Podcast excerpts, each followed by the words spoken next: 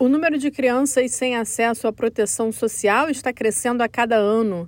A ausência de cuidados, benefícios e auxílios que devem ser fornecidos por políticas públicas aumenta o risco de pobreza, fome e discriminação.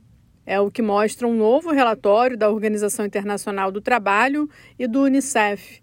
Entre 2016 e 2020, mais 50 milhões de crianças de 0 a 15 anos perderam uma parte crítica de proteção social como benefícios em dinheiro ou créditos fiscais. Com isso, o total chegou a mais de um bilhão de crianças abaixo de 15 anos em todo o mundo que estão sem esse serviço. No mesmo período, as taxas de cobertura de benefícios para crianças e famílias caíram ou estagnaram globalmente.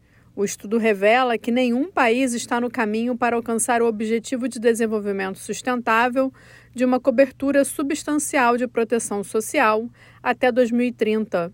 Na América Latina e no Caribe, a cobertura caiu de 51% para 42%.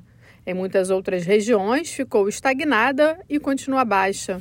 Globalmente, as crianças têm duas vezes mais chances de viver em extrema pobreza do que os adultos, um bilhão de crianças também vivem em pobreza multidimensional, sem acesso à educação, saúde, moradia, nutrição, saneamento ou água. Segundo o relatório, os menores em pobreza multidimensional aumentaram 15% durante a pandemia de Covid-19, revertendo o progresso anterior na redução da pobreza infantil e destacando a necessidade urgente de proteção social.